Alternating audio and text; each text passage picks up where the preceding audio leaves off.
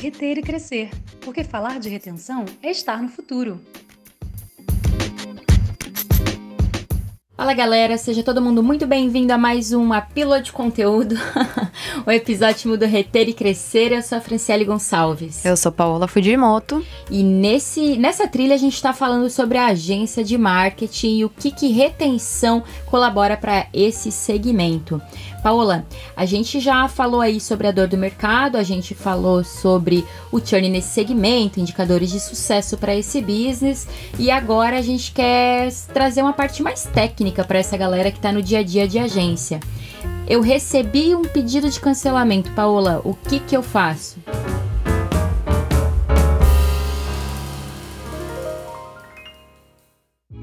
Bom, Antes de você receber um pedido de cancelamento, você já vai lá na nossa primeira temporada, ouve ela todinha, que você sabe mais ou menos o que fazer aqui nesse ponto.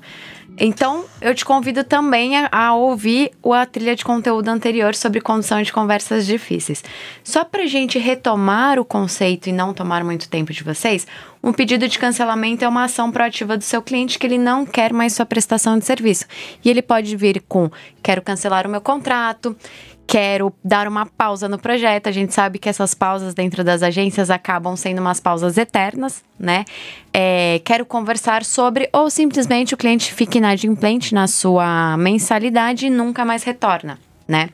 Então, quem atua no dia a dia com a retenção sabe que uma das maiores dificuldades é conseguir conduzir uma conversa até o momento de ofertar a solução.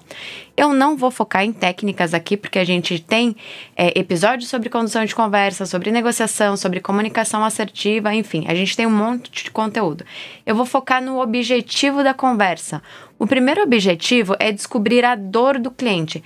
Ele tinha uma dor a ser resolvida quando ele contratou a agência, que era vender mais, atingir mais público, melhorar a visibilidade, enfim. Ele tinha alguma coisa que ele precisava resolver ali quando ele buscou a sua agência. Provavelmente essa dor tinha, é, foi validada ali na, na conversa, na venda consultiva. A gente também fala isso com o Caio. Ou seja, ele tinha convicção e evidências para fechar o contrato com você. Convicção de que ele, ele precisava procurar um profissional e as evidências são os números, são os caixas, números de views, enfim, etc.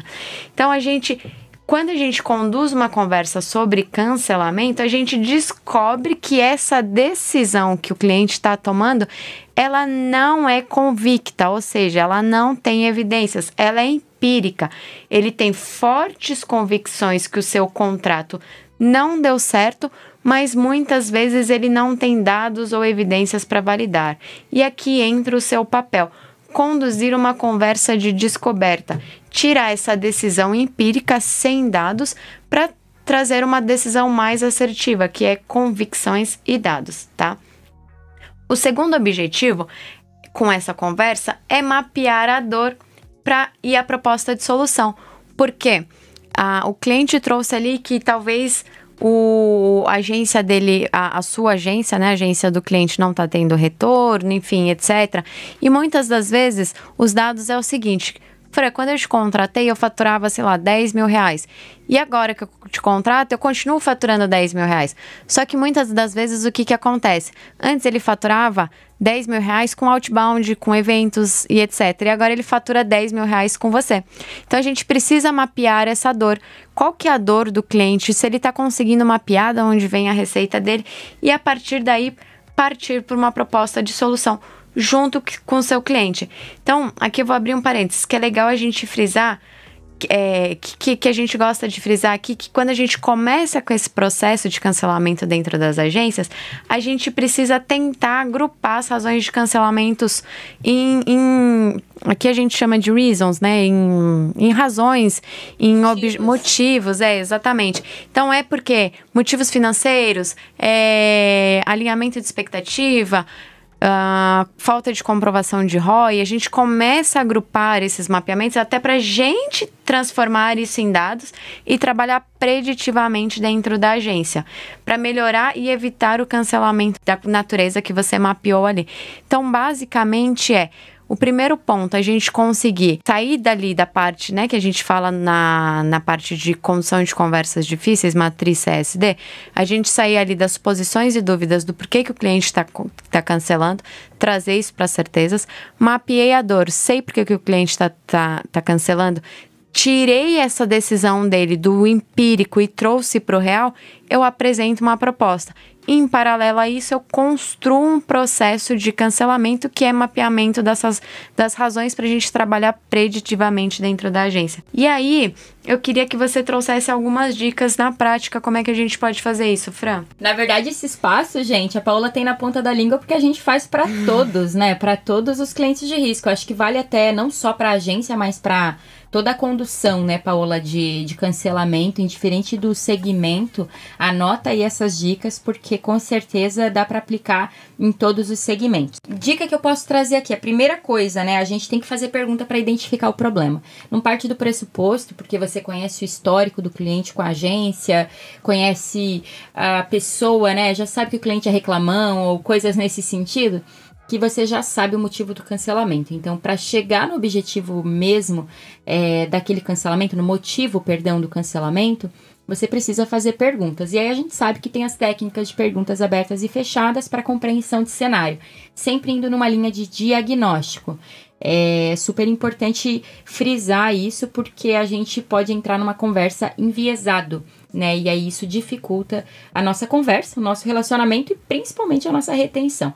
Então vai ter um impacto bem, bem importante aí na conversa a gente conseguir fazer perguntas abertas e fechadas. E tem um ponto muito importante na, na forma que a gente faz essas perguntas, porque às vezes a gente cria objeções ao invés de criar respostas, de buscar respostas, a gente, quando a gente entra enviesado para para mapear uma conversa, para mapear uma razão, a gente pode criar objeção quando a gente a pergunta é mais longa que a resposta. Não, e por isso que eu adoro a, a, Eu não sei como se chama isso, é uma técnica que é a, a, o mindset de página em branco.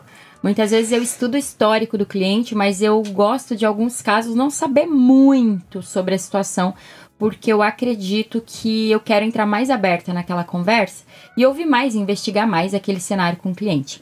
Bom, segunda dica que eu trago é se espelhar para as pessoas de agência, de alguma maneira, o gestor da agência indicar alguém aí dentro da agência que possa se especializar em negociação de risco. Quando o caldo engrossar, quem vai atender esse cliente? Todo mundo vai se evadir? Vai voltar para a pessoa de vendas? Vai ser a pessoa de CS que vai ter que segurar a bronca? Ou vai ser o dono da agência? Quem é que atende é, cancelamentos aí na tua agência? Não importa quem seja, gente. É, importa como vai ser conduzido e como essa pessoa está se preparando para isso. Então, alô, gestor de agência, prepare a tua equipe ou prepare alguém da tua equipe para essa conversa desafiadora, para essa conversa difícil.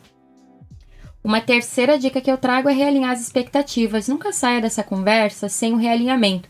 Esse cliente ficando ou não, é importante ter isso bem amarrado. Então, quais são os próximos passos? O que, que a gente vai ter? Até onde é a responsabilidade do cliente? Até onde é a responsabilidade da agência? Lembrando que um projeto de marketing, né, ele é construído a várias mãos. E, e a gente não consegue chegar em resultados palpáveis, resultados satisfatórios para ambas as partes, se uma delas não estiver cumprindo o seu papel. Então, o cliente, ele também, e se você é cliente está nos ouvindo, fique atento, você também tem responsabilidade dentro do, do movimento aí de contratar uma agência de marketing. Foi-se o tempo que a gente terceirizava o serviço e aguardava o resultado. Isso é muito comum em agência de entrega, que ela vai lá, vai fazer o blog post e vai entregar para você cinco blog posts, cinco campanhas de e-mail, e é isso. Quando a gente fala de resultado, a gente também tem a nossa parcela de responsabilidade dentro desse resultado. É bom a gente lembrar que uma experiência de cancelamento, ela não, ela não precisa ser necessariamente negativa. Ela pode ser uma experiência positiva dependendo de como você conduz ela. Ter um processo estruturado pode ajudar a evitar um desgaste com o cliente, pode ser uma fonte riquíssima de, infor de informação para você retroalimentar demais áreas dentro da agência e ainda manter dentro de casa uma receita que migraria para concorrente ou não recomendaria seu produto ou serviço para outros clientes. Bacana, Paola. Falando em processo estruturado, segura aí quem está nos ouvindo que no próximo episódio a gente vai falar sobre ferramentas de apoio para as nossas agências. Então fica com a gente, segue nessa trilha. No episódio 4 a gente vai falar sobre processo, sobre ferramenta e tudo mais. Beijo!